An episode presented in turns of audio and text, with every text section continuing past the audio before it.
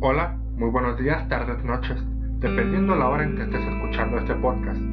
Bienvenidos a Reflexpreso, un espacio en el que te voy a compartir una pequeña reflexión que te va a ayudar en tu día a día.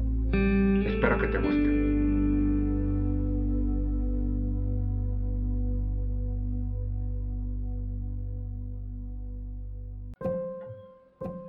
En esta ocasión te quiero contar la historia de Dayan, eh, la cual es una historia verdadera, y dice así. Dayan, una joven estudiante de la universidad, estaba en casa por el verano. Fue a visitar a algunos amigos en la noche, y por quedarse platicando se le hizo muy tarde, más de lo que había planeado y tuvo que caminar sola hasta su casa. Ella no tenía miedo, porque vivía en una ciudad pequeña y vivía solo a unas cuantas cuadras del lugar. Mientras caminaba a su casa, oró a Dios que la salvara de cualquier mal o peligro. Cuando llegó al callejón que le servía como atajo para llegar más pronto a su casa, decidió tomarlo. Sin embargo, cuando iba a la mitad, notó a un hombre parado al final del callejón y se veía como que la estaba esperando. Diane se puso muy nerviosa y empezó a rezar a Dios. Al instante, un sentimiento de tranquilidad y seguridad la envolvió.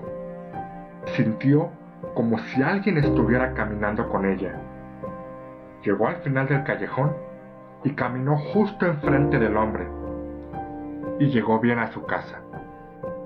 Al día siguiente, leyó en el periódico que una joven había sido violada en aquel mismo callejón, unos 20 minutos después de que ella pasara por ahí.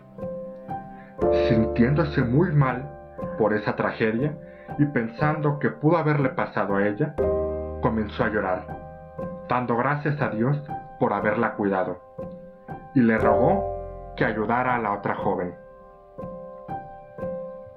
decidió ir a la estación de policía y pensó que podría reconocer al hombre y le dijo su historia. El policía le preguntó si estaría dispuesta a identificar al hombre que vio la noche anterior en el callejón. Ella accedió y sin dudar reconoció al hombre en cuestión. Cuando el hombre supo que había sido identificado, se rindió y confesó. El policía agradeció a Dayan por su valentía y le preguntó si había algo que pudieran hacer por ella. Y ella le pidió que le preguntaran al hombre por qué no la había atacado cuando pasó por el mismo callejón. Cuando el policía le preguntó al hombre, él contestó,